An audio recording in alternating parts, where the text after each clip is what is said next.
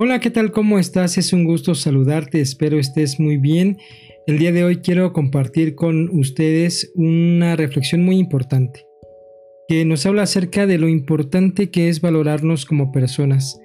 Antes que alguien te valore, creo que tú debes de valorarte primero. Y esta reflexión se titula Los 100 días del plebeyo.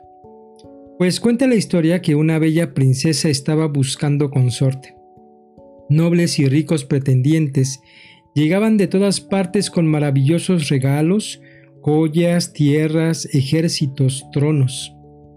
Entre los candidatos se encontraba un joven plebeyo que no tenía más riqueza que el amor y la perseverancia. Cuando le llegó el momento de hablar, dijo, Princesa, te he amado toda la vida. Como soy un hombre pobre y no tengo tesoros para darte, te ofrezco mi sacrificio como prueba de amor.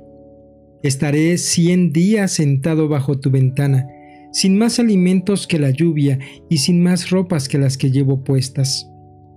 Este será mi dote.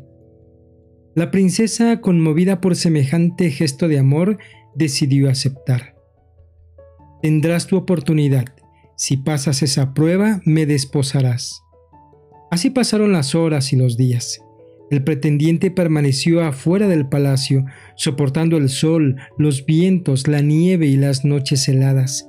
Sin pestañear, con la vista fija en el balcón de su amada, el valiente súbdito siguió firme en su empeño sin desfallecer un momento. De vez en cuando la cortina de la ventana real dejaba traslucir la esbelta figura de la princesa, que con un noble gesto y una sonrisa aprobaba la faena. Todo iba bien, a las mil maravillas. Se hicieron apuestas y algunos optimistas comenzaron a planear los festejos. Al llegar el día 99, los pobladores de la zona salieron a animar al próximo monarca. Todo era alegría y jolgorio.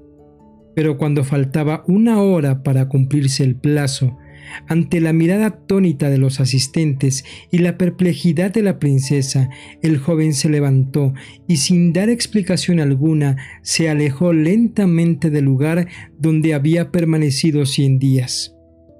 Unas semanas después, mientras deambulaba por un solitario camino, un niño lo alcanzó y le preguntó, ¿Qué te ocurrió?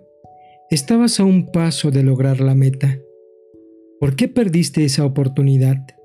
¿Por qué te retiraste? Con profunda consternación y lágrimas mal disimuladas, el plebeyo contestó en voz baja. La princesa no me ahorró ni un día de sufrimiento, ni siquiera una hora. No merecía mi amor. ¿Qué te parece? Si estás en busca del amor de tu vida, recuerda, Quédate con la persona que te ahorre todo el sufrimiento posible. Y si te hace sufrir, entonces esa persona no merece tu amor.